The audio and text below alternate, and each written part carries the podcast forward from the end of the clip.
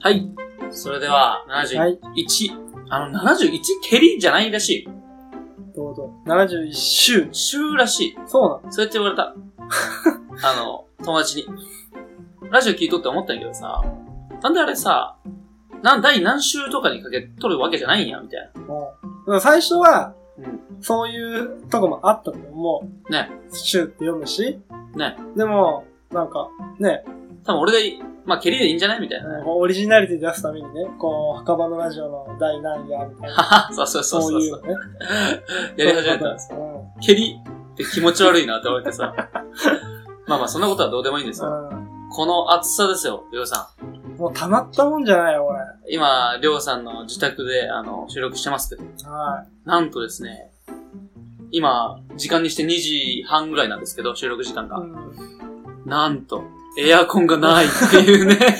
まあまあ、本当に申し訳ないんだけどね。うんあの、去年から、去年の夏前ぐらいに壊れまして。うん。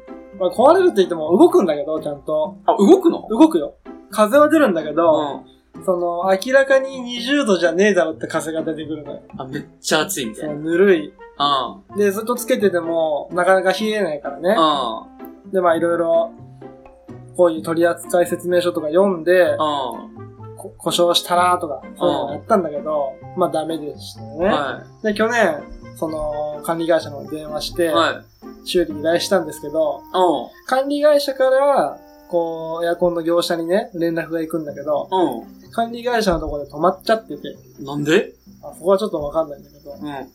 結局去年は、えー修理が来なくてですね、今年に入りまして、うん。うん。で、まあ今年もこのうだるような暑さの中、えー、もう本当に使わないとうん。死ぬぞっていうレベルで暑いん で、ほんと死ぬよ。あのーまたね、うん管理会社の電話しまして、あ、出ましたね。はいなんで俺だまあ、まあまずね、電話しますとうん。。あで、お電話ありがとうございますと。あー、言われるね。長野会社です。うん。うん。あ、どうもどうも、MC のです。ってうで、まあ、エアコンが、ちょっと調子悪いので、ん。修理お願いしたんですけど、って言ったら、うん。もう、そう明らかにエアコンは明るいね。うん。うん。多分画面の、結電話の向こうで笑っとれよところでね、大変申し訳ございませんってどういうことどういうこ言われとるのよ。うん、何それまなんあ、で謝る会社からしたら、うん。その会社が所有してる建物の故障だから、ああ、そういうことね。そうそうあ入居者の人にはあこあう、申し訳ないっー大て変。言わなきゃいけないマニュアルなんだよね。うん。そんな明るい声で申し訳ねえって言われたもんな。もっとな頭下げる感じだうんな。もっとなんああか、別に電話の向こう側の態度はどうでもいいよ。あー声色ぐらいはさ、あ大変申し訳ございません。うん。ー、暑いのにとかね。ねああ、確かにね。俺はまあ、あの、営業やってるケンさんには、ちょっうと悪いことやけどね。ん。別に悪くないけど。うんこんないちいち全力で謝っとったら大変やと。 そんなことないよ。流すことも必要やという か。でもちょっとね、そこは、ちょっとなんて、こっちからしたら気分があんま良くないねと。と。まあ、こっちも辛い思いしころっち毎晩毎晩絶対寝とるのよ。そうよね。よう寝れるね。もうまだまだっていうか、扇風機一つで、今生きとる。でもだるくない体朝起きて。だるいよ。もう早暑さにやく、られるんや。早く寝て、早く起きて、早く会社行きたい。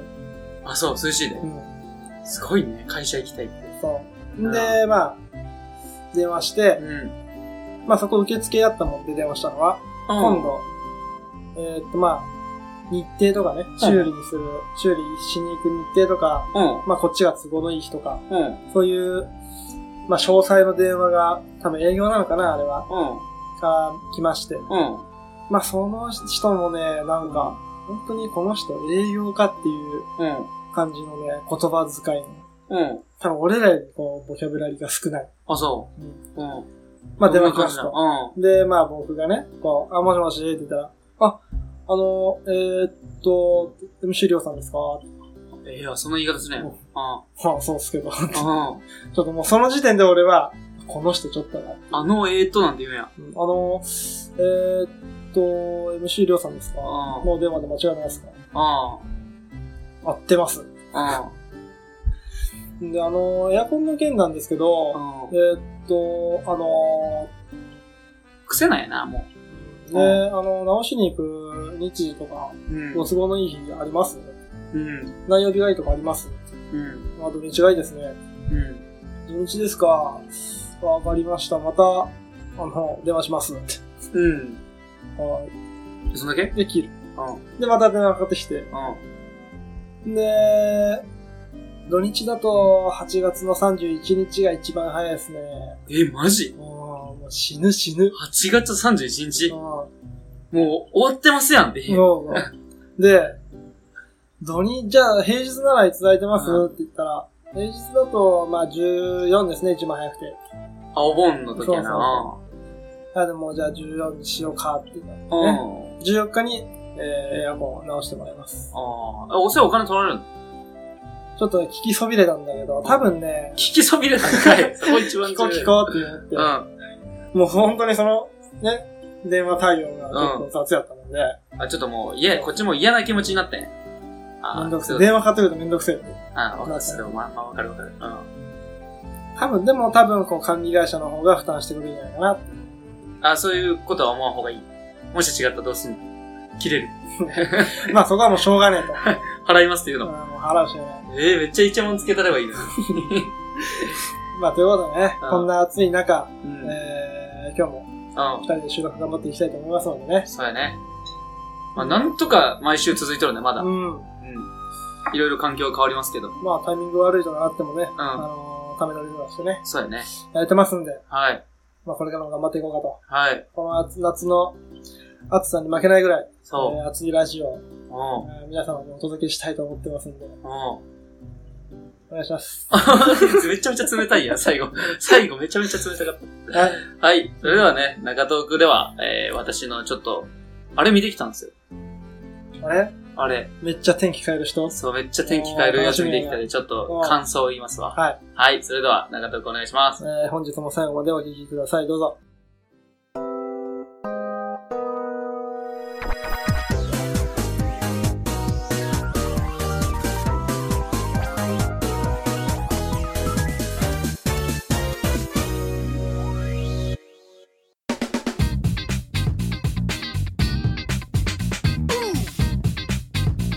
Uh-huh. Beep beep.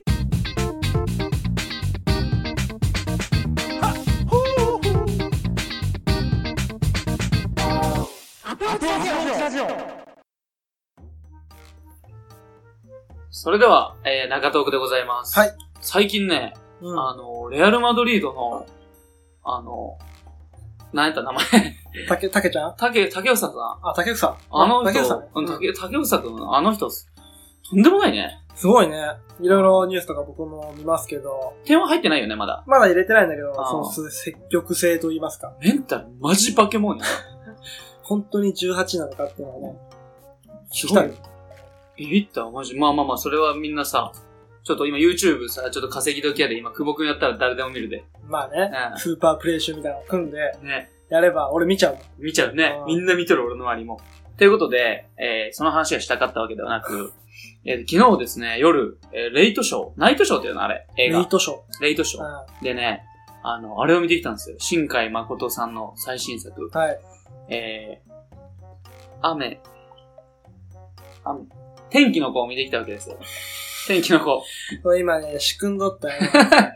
天気の子をだねっ、て3分前まで普通に天気の子、天気の子撮 っ天気の子をね、見てまして。た。はい、天気の子ね。はい今すごい話題ですね。またラッドウィンプスが楽曲をそうそうそ作う成。しまして、うんこう映画のピークのところにまた歌を持ってくるという君の名と同じような、えー作成の仕方というものでね。そう、めちゃめちゃ上手やん。うんえ、君の名は見た見た。あ、え、見たたの ?3 回ぐらい見たよ。テレビでやってるのも見たし、映画館も見たし、確か。あ、見たんや。うん。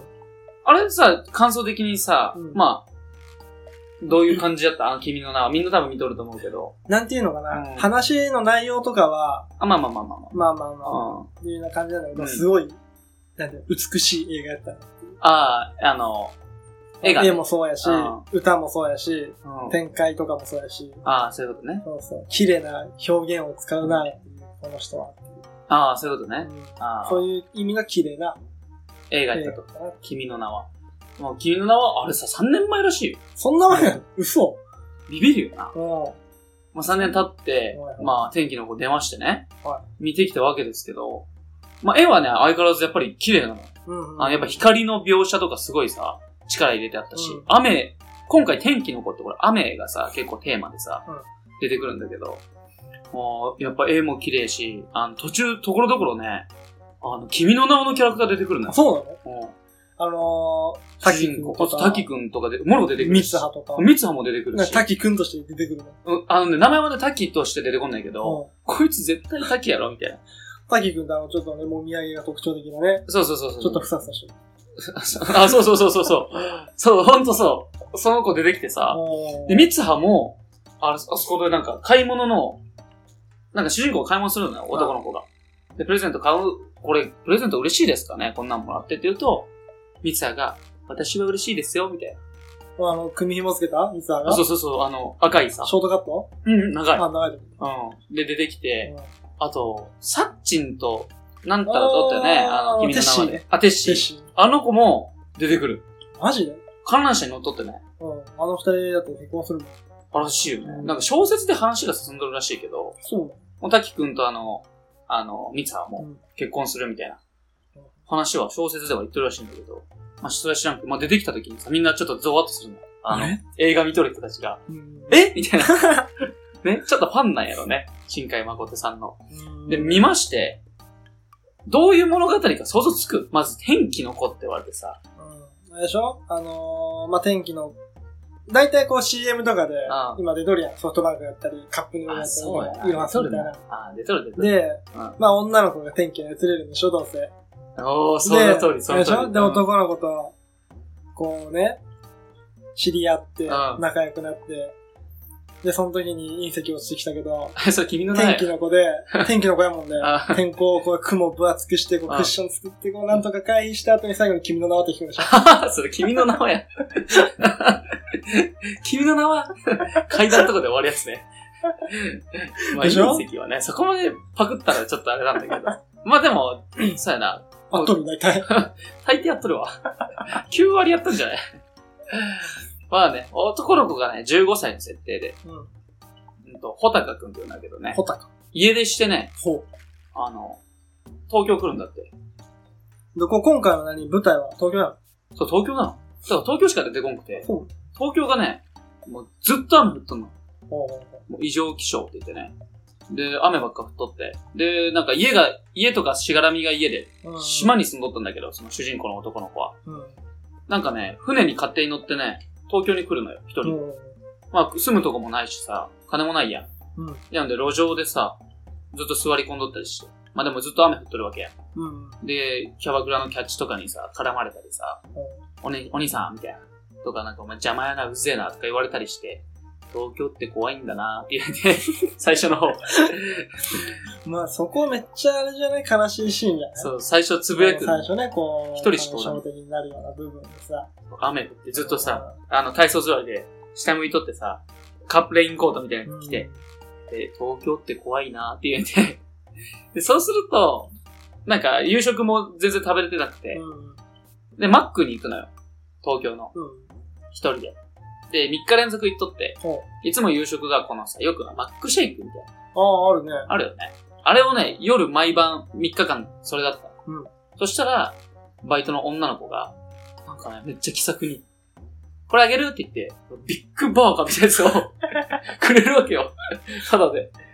ほうほで、え、なんでみたいな。なって、そしたらその男、小高くんがね、うんあの、言うわけよ。ありがとうございますって。うほう。はいはい。そしたらその女の子が、くれた女の子がこのヒロインのヒナ、ヒナっていう。ひな。うん。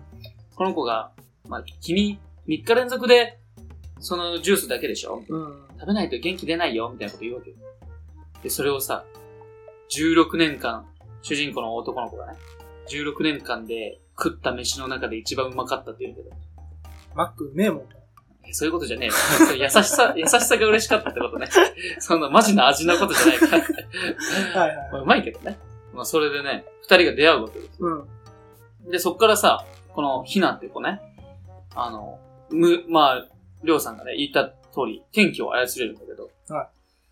なんか最初の描描写でね、お母さんが亡くなるシーンがあるはいはい。の。ひなちゃんのね。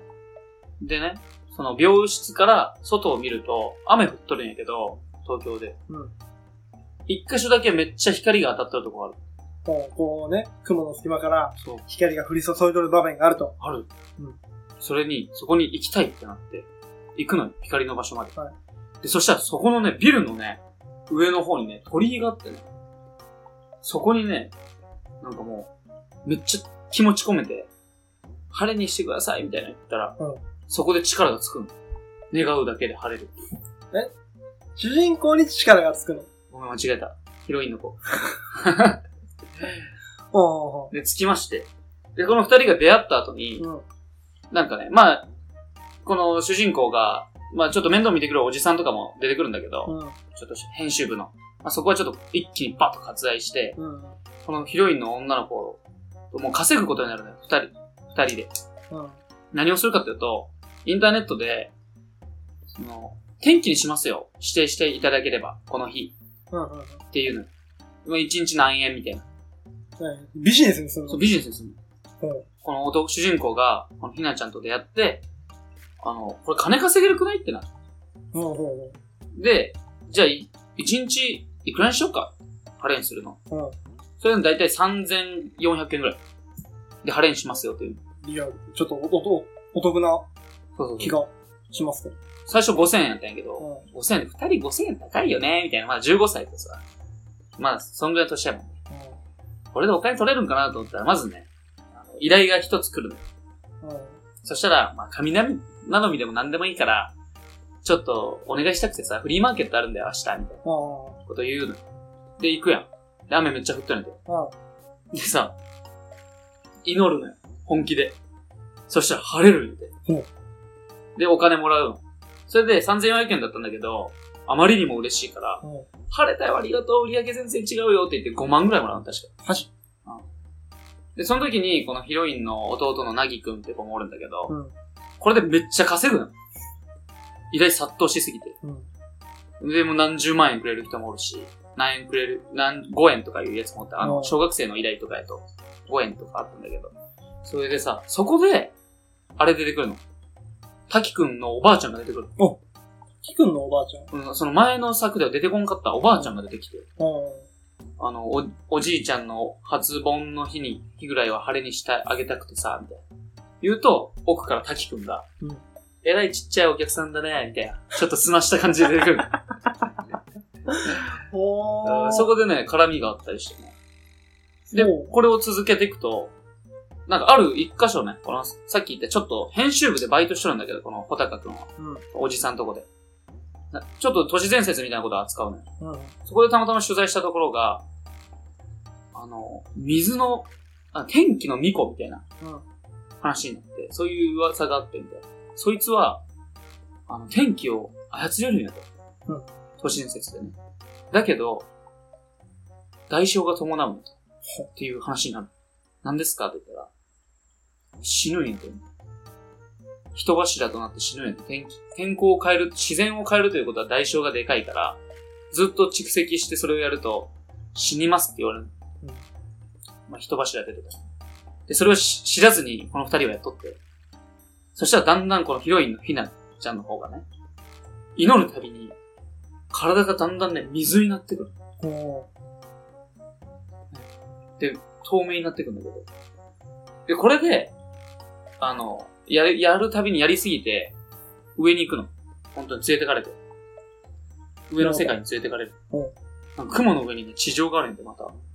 そういう表現なんだけど、うん雲の上に、なんか人工芝みたいなとこがあって、そこに連れてかれるの、ひなちゃんが。う。うん。あ力使いすぎだよ、みたいな。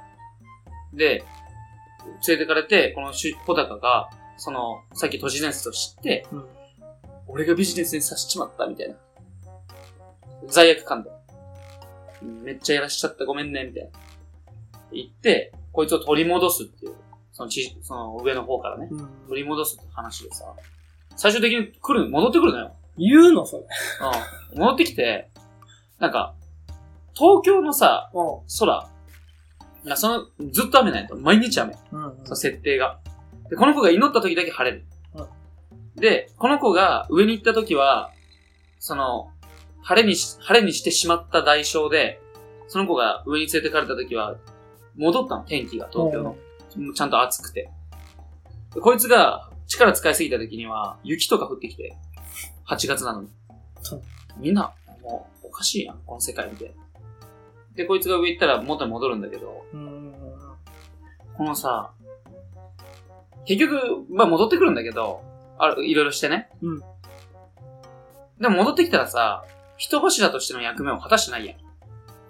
だって代償として上行っとんのにさ、戻ってきたらさ、そうだね。天気さ、どうなんのって話になるう。ん。そっからね、そのスクリーンでバーって見とって、あ、戻ってきたと思ったら、ナレーションで、この後3年間、東京に雨が降り続いたって言って。でさ、そこでちょっと暗くなるんやて。画面が3秒ぐらい。うん戻ってきて、ひなが戻ってきたんで。その後、東京は3年間ずっと雨が降り続けたってさ、真っ暗になってさ、うん。 3秒間経った後に俺の後ろに座ってる女の子がさ、終わりって言って て。そんなわけねえ。 そんな映画見たことある実際どえ実際さ、終わらんかったうよ、やっぱり。。でも、雨はやまんかったんよ、うん。ずっと。で、東京がもう半壊状態、水浸しで。で、船で生活するようになる。東京の人たちが。なるほど。もう地上にはお水が溜まりすぎて。そうで、みんな高いとこに移住して、生活が一変するんだけど、天気が変わらずに雨降り続けて、なんか、主人公が謝るの。すいません、僕たちがこんな世界にしてしまって、みたいなうんこと言うと、そのおじさんが、世界なんてもともと狂ってるんだよ、みたいな。だからいいのさ、みたいな。心配すんなよって言ってくれるの。それで終わりなの。この映そう。画。天気治らんのよ。ハッピーエンドで終わらんのか。君の名はみたいにさ、最後さ、会うんかいお前らみたいな。うん。ねあるやん君の名はって言ってね、こうた映画タイトルバーンって言って、うそうそう。終わってね、今回も、君は天気の子だって言って終わればね、いいはずないよ ね。でもあれは出てきたよ、字幕は 最後。天気の子。ウェザリング for you, with you か。天気の子みたいな。うん。出てきたんだけどさ。まあこれ見てさ、なんか伝えたいやん。絶対監督って映画作ったらなんか伝えたがっとそうるやんだね。俺も作るならそういうの伝えたいね。なんか意図あって伝えたいやん。うんジブリみたいなね。だからさ、俺が さ、すごい大事に納得してな いよね。納得してないよね俺。ジブリって言われてさ、今トトロとかさ、ああいうの見てどう思ういや、すごいいいと思うよ。その、平成たぬき合戦ポンポコってあるよああ、そうそうそう。あれはうん、その、人間がこう自然をどんどん破壊していくもんで、ああ。たぬき目線で、ちょっとね、人間に対してこういうの良くないんじゃないのっていううん。メッセージがすごい込められてるもんで、ああ、そうよねそうい。うのはすごい、ジブリはいいと思う。俺ジブリで育ったから。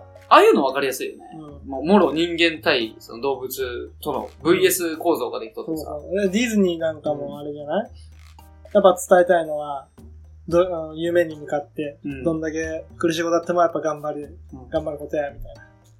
あの基本的にそうかもしれんね。映画のそういうシリアスなやつとかはあの今俺ずっとさ、昨日映画とか見とって大切にしとったのがさ、うん。この映画を見て自分が何を思うやろうと思って見とったのよ、ずっと。見夜見終わった後に何が残るかだと。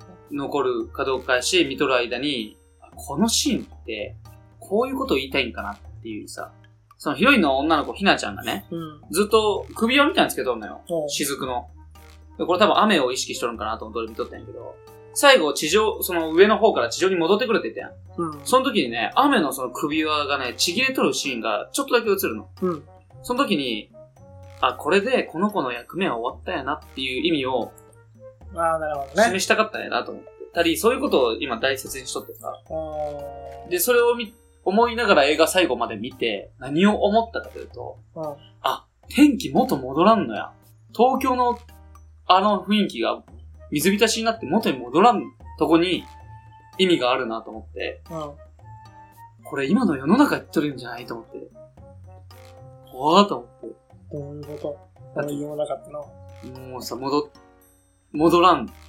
もう戻らんというか結構危機的状況で、うん。まあ今の日本じゃないけどさ、そういうことをさ、消費税も上がるし、あこことをね不況を雨としうん、て表現して、うん。人によって捉え方違うけどさ、かなと思ってさ、確かにね。でも俺もそうやって映画見るとね、あるよ。でも俺、映画とかドラマとか真剣に見れない笑っちゃうの突っ込みたくなるね。どういうことこう、なんていうんやろ。まあ、その、ワンシーン見て、うんいや、絶対そのことねえだろ。例えば、あ、の、君の名やったらね、ああのー、三葉が、うん滝くんに会いに行くって言って、東京行って、電車の中で実際会った。あ、あったな。で、三沢が滝くん、滝くん言うけうどん、滝くんは、お前誰みたいうんわからん。な。うん。でも三沢、電車降りなきゃいけないって時にうん、滝くんが、なんかね、お前の名前何なんだうんお。前の名前何みたいな。聞いて、こう、電車から降りながらも後ろ振り向いてね、三沢が。で、いっぱいこう乗ってた人も降りてくるもんで、うん流されるもんが、うんそうだね。じゃあされるその時に、こう頭から、頭につけてた組紐をほどいて、シュッうん。人の隙間縫うようにその組紐を投げ、うん。伸ばしてね、うん。滝くんに渡すんだけど、ありえんくないいや、まあね。こう そうだけど。まず、ほどくときに肘上げるなよ、お前人歩いてん だから。絶対お前反対側肩回っちゃうかか、マジで。ら。で、ほどけたとして、組紐がそんなに重さあるの。うん。先っちょそんな重たいの。うん。シャーってこう、スパイダーマンみたいな糸ね、伸ばすみたいな感じで投げとったけど。そんなピンと伸びんやろと。そうそうそう。すごいな。あっていう目線で見ちゃう。まあまあまあ、そういう見方もいいんじゃうないん。面白い、いいんじゃない ね。 そうまあだな。まあ、まあ、人それぞれのね、見方は。確かに突っ込むやつ、昨日おった女みたいに終わりみたいなや つ。そんなわけねえやろと思って笑っちゃったけどさ。 まあでも実際、ある意味終わりやったよ ね、それで。うんだって元に戻らんのだから。うんうん。で、ウェザリング・ウィズ・ユーもなんかあれ意味あるらしくてさ。ウェザリングのなんか、その天気だけじゃなくて困難を乗り越えるみたいなさ、うん。うん。みたいな意味もあるらしいんだけど。ウェザーリング with you. with you. 天気のこうの、こうやったら子供やもん、シルドルな、本当やったら。なんかそこに you ね、君だよ。意味があるのかな。君の心だよ。そういうこってことと全然浅いよ、多分。 だからそういうさ、やつを見て、う。うんーんと思いながら、なんか、変化していく時代にも大丈夫なんだと。っていうことを言うの、主人公が。うん。まあ、まあ、そうなんやなと思ってさ、見とって。面白かったです。ね大変。まあでも俺、君の名の方が良かったかな。やっぱ。俺はね。あー君の名はね、ちょっとね、話が一回見ただけでね、わからんかったでね、うん。難しかった。だっそれたはら、同じような時期にやっとった、うん。声の形っていう、声の形。難聴の女の子と、うん。まあ主人公の男の子のアニメ。アニメ、アニメの映画。こっちの方が分かりやすかったから、まあ、面白かったよ。声の形。うん。まあ、聞いたことあるな。うんうあの、岐阜県の、我らがアプローチラジオ岐阜県のん。うん。大垣市がね、舞台の。あ、そうなんや。うん。まあ、君の名もね、日田市、高山か。あ、そうや。やもんで。岐阜ブーム来とるね映画。うん新海誠さん自体がなんか、岐阜になんかゆえんあるんか多ら。分田舎好きなんじゃない、そういうことかな。うまあ、映画ん、な。田舎の方が書きやすいとかあるじゃないビルの一個一個窓書くよりさ、バーンって山書いたからさ、いや、でも今、今回あれ東京やで。 ちょっと久しぶりに書いてみるか。一番、一番都会やけど。 まあそうですね。そういうことを思いまして、えー、映画を見てきましたけど。なかなか感想としては難しかったな、でも。でもやっぱ最近は昔と違って、ね、映画のクオリティも上がってきたし、見る方のね、目も変わってきたからね。変わってきた多。分またこう映画、まあどんどん進化していくんじゃないかなと。思いますね。思います。うんそれではね、中東区はね、うんちょっと終了したいんですけど、はいまあエンディングでね、ちょっとなぜ俺がそう思ったかちょっと喋りますわ。何を。あの、なんで今の日本のことを、ことを言っとるんやなっていうのをああ、天気の子見。て、うん。そうそうだね。まなるたほど。では楽しみにしましょうね。皆さん期待してくださいね。はい。はい。それではエンディングあります。アプローチラジオ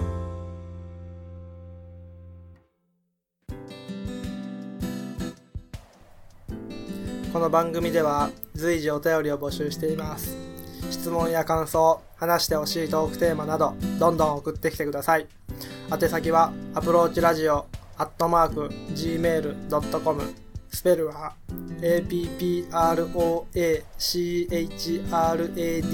APPROACHRADIO アットマーク GMAIL.com ですポポッドキャストの各回のエピソードメモからアプローチラジオへのメールというところを押していただければメールフォームに飛ぶようになっています。Twitter の方もやってますのでお便りお願いします。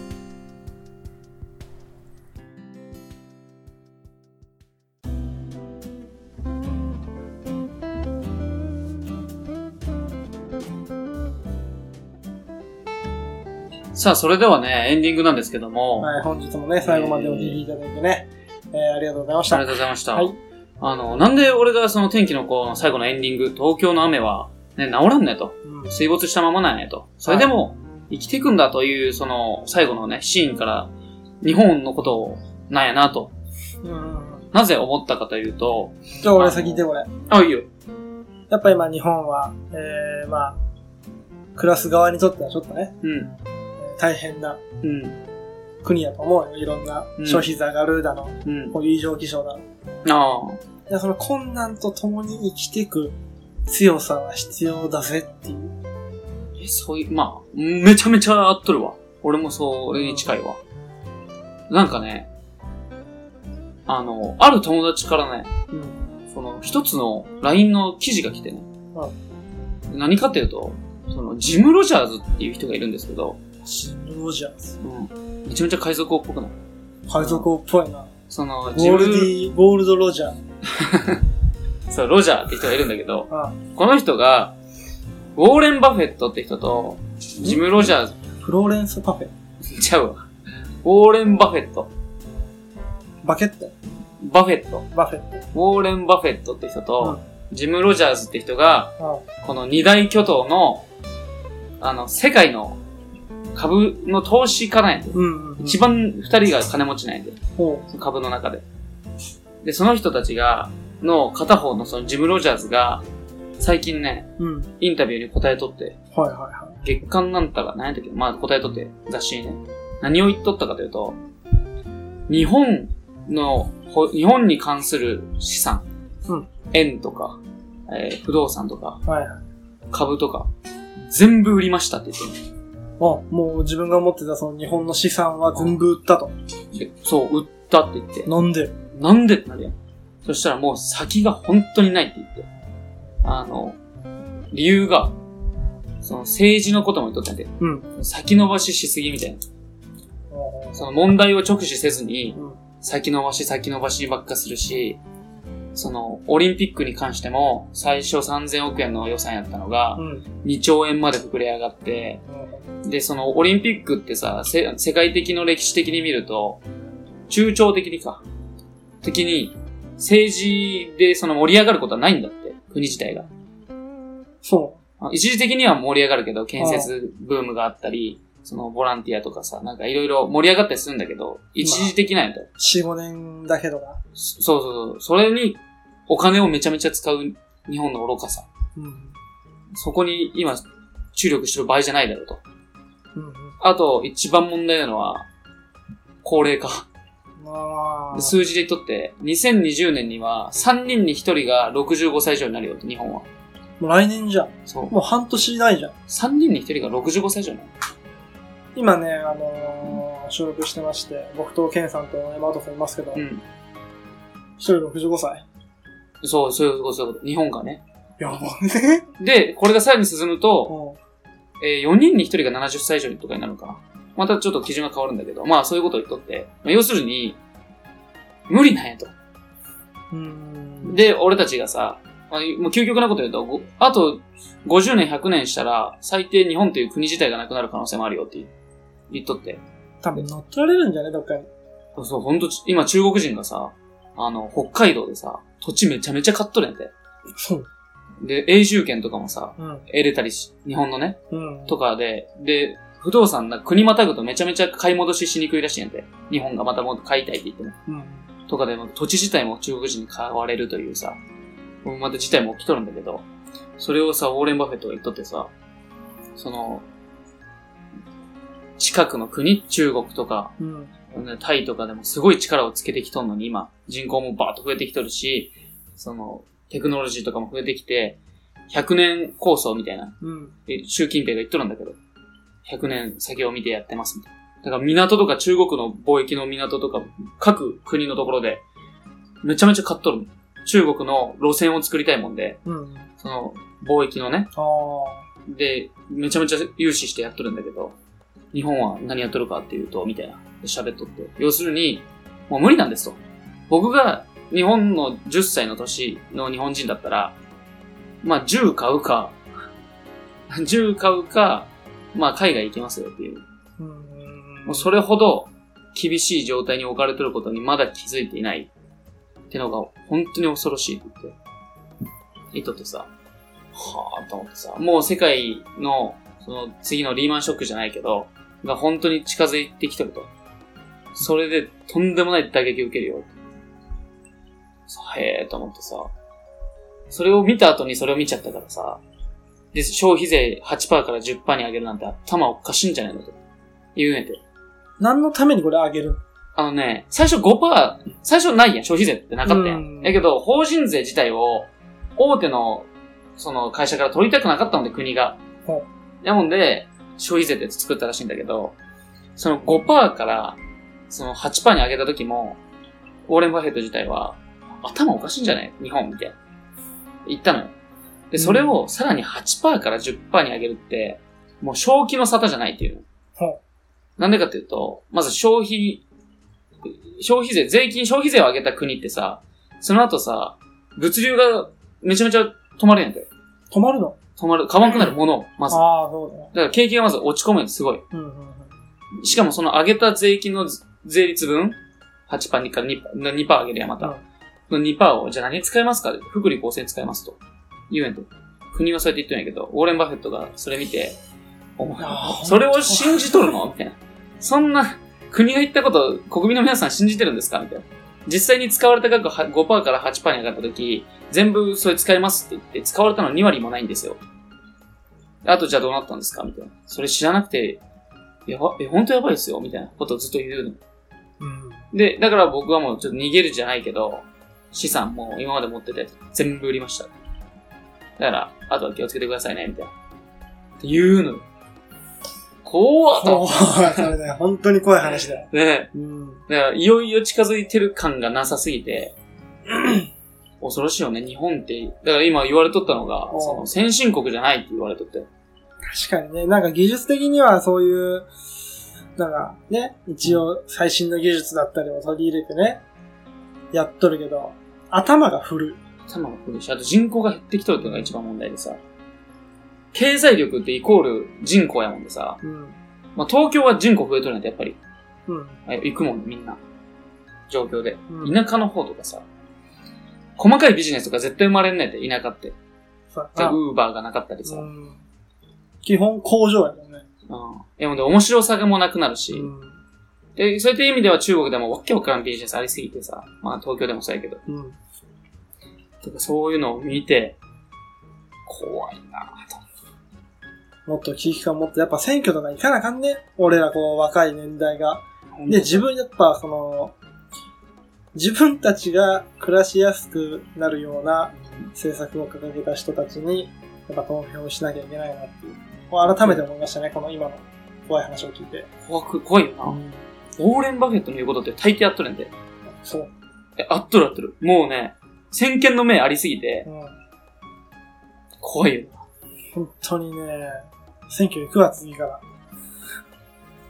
やばいよね。うこれをさ、まあ、だからみんなさ、消費税上げるなんて言っとったやん、ツイッターでもうんさ、ほんと選挙行こう、選挙行こうってなってるとさ、絶対にさ、どの国見ても、消費税上げて、そっから景気回復したとこないんやで。ん。上げてからはない。上げてからはない。だって物買わんってことは物流が生まれんってことでしょ確かに上げた分だけ、その給料とかそういう所得がね、増えるようであれば、まあまあね。まだ買おうってなるけうど。ん払う量が増えて、給料上がらんくて、っうんてなったらまず節約します。節約したら物買いません。物買いませんってことは、会社がね、もう物を作っても売れんから作らんくなるやん。ってことはもう給料もだんだん減っていくわけやん。うん。うん。売り上げがないから。っていうのを無限連鎖になっていくから、悪循環で。まあ、これ不況なんだけど。ね、それをさ、分かっとって、データこんだけ歴史的に出とんのに、なんでやるのっていう、マジな、え、日本って頭おかしいんじゃないっていう言い方をしとるの、その人は。そうその人とね、うんあの、安倍、ちょっとね、面談してほしいよね。まあ、ど、まあ、だから俺、安倍さんじゃなくて、う絶対裏がおると思うけどさ。もっと黒幕がおると思うけど。うん、なるほど。もっとね、まあ俺がやれって言われたら無理やけど、難しいよね、その話は。国を動かすってのは、あのもうね、難しいわ。そうなんで法人税を削ったのかみたいな話になってくるけどさうん、別にね、こうやって一般のね、個人から、しかもね、別にそんな大したお金持ちでもない、個人から取るんだったら法人税をね、うん。企業から取った方がいいやん。いい。だけど、企業会社、国的には大企業は味方につけたいで、やっぱ、力もあるもんで、あ、やっぱりいいっすいいっすよ。味方につけたいから、だから応援してほしいの、自分のことを、正当的に。だからちょっと法人税下げるからさ、ちょっと手伝ってよ、みたいなことを言ったりして、で、もっと怖いのが、これわざとこういう風にしとるんじゃないかっていう説があって、わざと。わざと、これ徳川家康か家光の時にあった事例なんだけど、うん。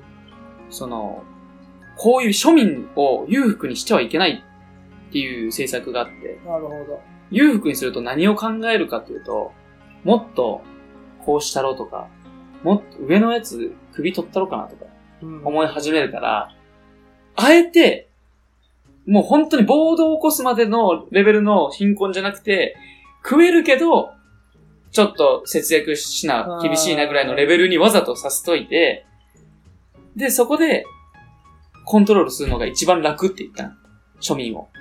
そういうのが江戸時代にあって。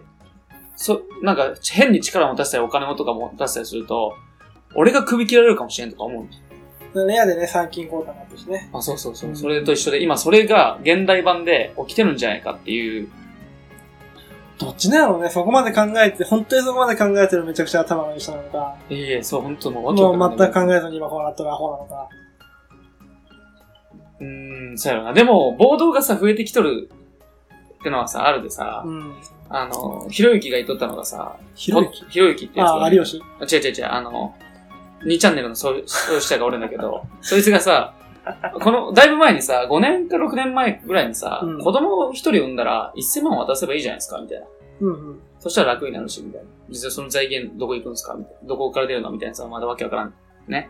会話になっとったんだけど、うんそこまでしんと、もうこれから子供うまいよって言って、給料低くなるし。そうやな。ね育てれん、そういう、ちっちゃい子の死亡率が高くなってくるかもしれないね。うんそれもあるしさ。こう、年寄りばっっか長生きしうて、ん若年層は、すぐ死ぬみたいな。うんまあ、すぐ死ぬはないけどさだけど、教育に力がさ、入ってなかったりさ、するわけやん。うん日本出るわ。やばくないうん日本出るわ。ハワイ行くわ。ハワイで暮らすわ。まあそういうさ、事例がいっぱいあるわけで、ね、なかなか、パッとしんさ、あの人知っとるあの、YouTube のさ、うんセアロガイおじさんって知っ知とる、らねえよ。あ、知らん 背脂おじさん知らんねせセアロガイおじさんっていう人がおるんやけど、結構有名なんやけどさえ。、うセアロガイっていう人なんやけど、その人が教育にん。、せやろな。うん、セアロあガあ、お大阪の人なのイ、大阪、沖縄やない確か、せやろ。っていう人がおるんやけどうん、その人がさ、まあいろいろめっちゃ正論言うんやで、うんうん。で、最近教育のこと喋っとってさ、うん。あの、教育者の労働ってブロック、ブラックすぎるやろって言って、投げとって。うんで、実際さ、俺の、俺たちのさ、高校の先生もさ、教員辞めたやん。そうやね。で、なんか、残業もさ、なんとか残業って言ってさ、うん。なんかもう、この給料こんだけ上げるから、もうこんだけ、いくら働いても、まあ、残業つかないよ、手当みたいな。年俸みたいな感じなのかな。年俸。年俸。年にこんだけ上げるってのはもう決まっとって、あその中のそう仕そうそう事内容は、またちょっとね、うん。量的には、わかんないけど。わからん。うんでなんか4000円らしいんだよ。時給がうん、時給じゃない。もう4000円あげるから、月に4000円。月に4000円で、残業時間わけわからんみたいな。うんどんだけあるかわからんけど、とりあえず4000円上がっとくわ。そうそうそう。で、その中で、教員が、授業の準備しなあかんし、うん。親のクレーム対応しなあかんし、なんか箸の持ち方、家でおかしいんですけ ど、学校でちゃんと教えてますかみたいな。なんかね、あったりするのよ、実際う。んで、そういうので、な時給にしたら25円とかやっとったな。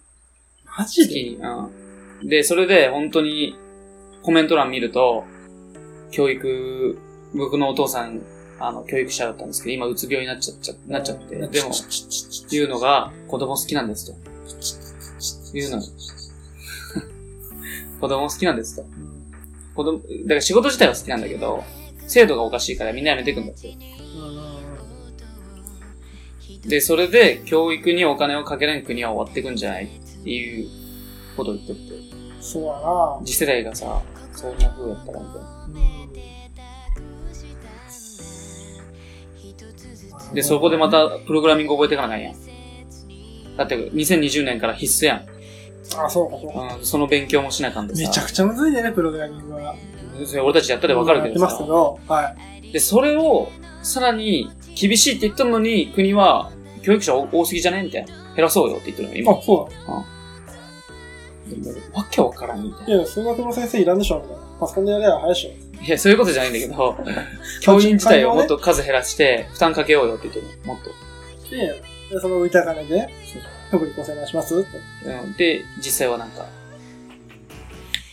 わざわざ使われてるオリンピックやらんでよくねじゃあ、オリンピックで、うんりょうさんが言う通りで、オリンピックってボボランティアで募集かけたやん、東京で。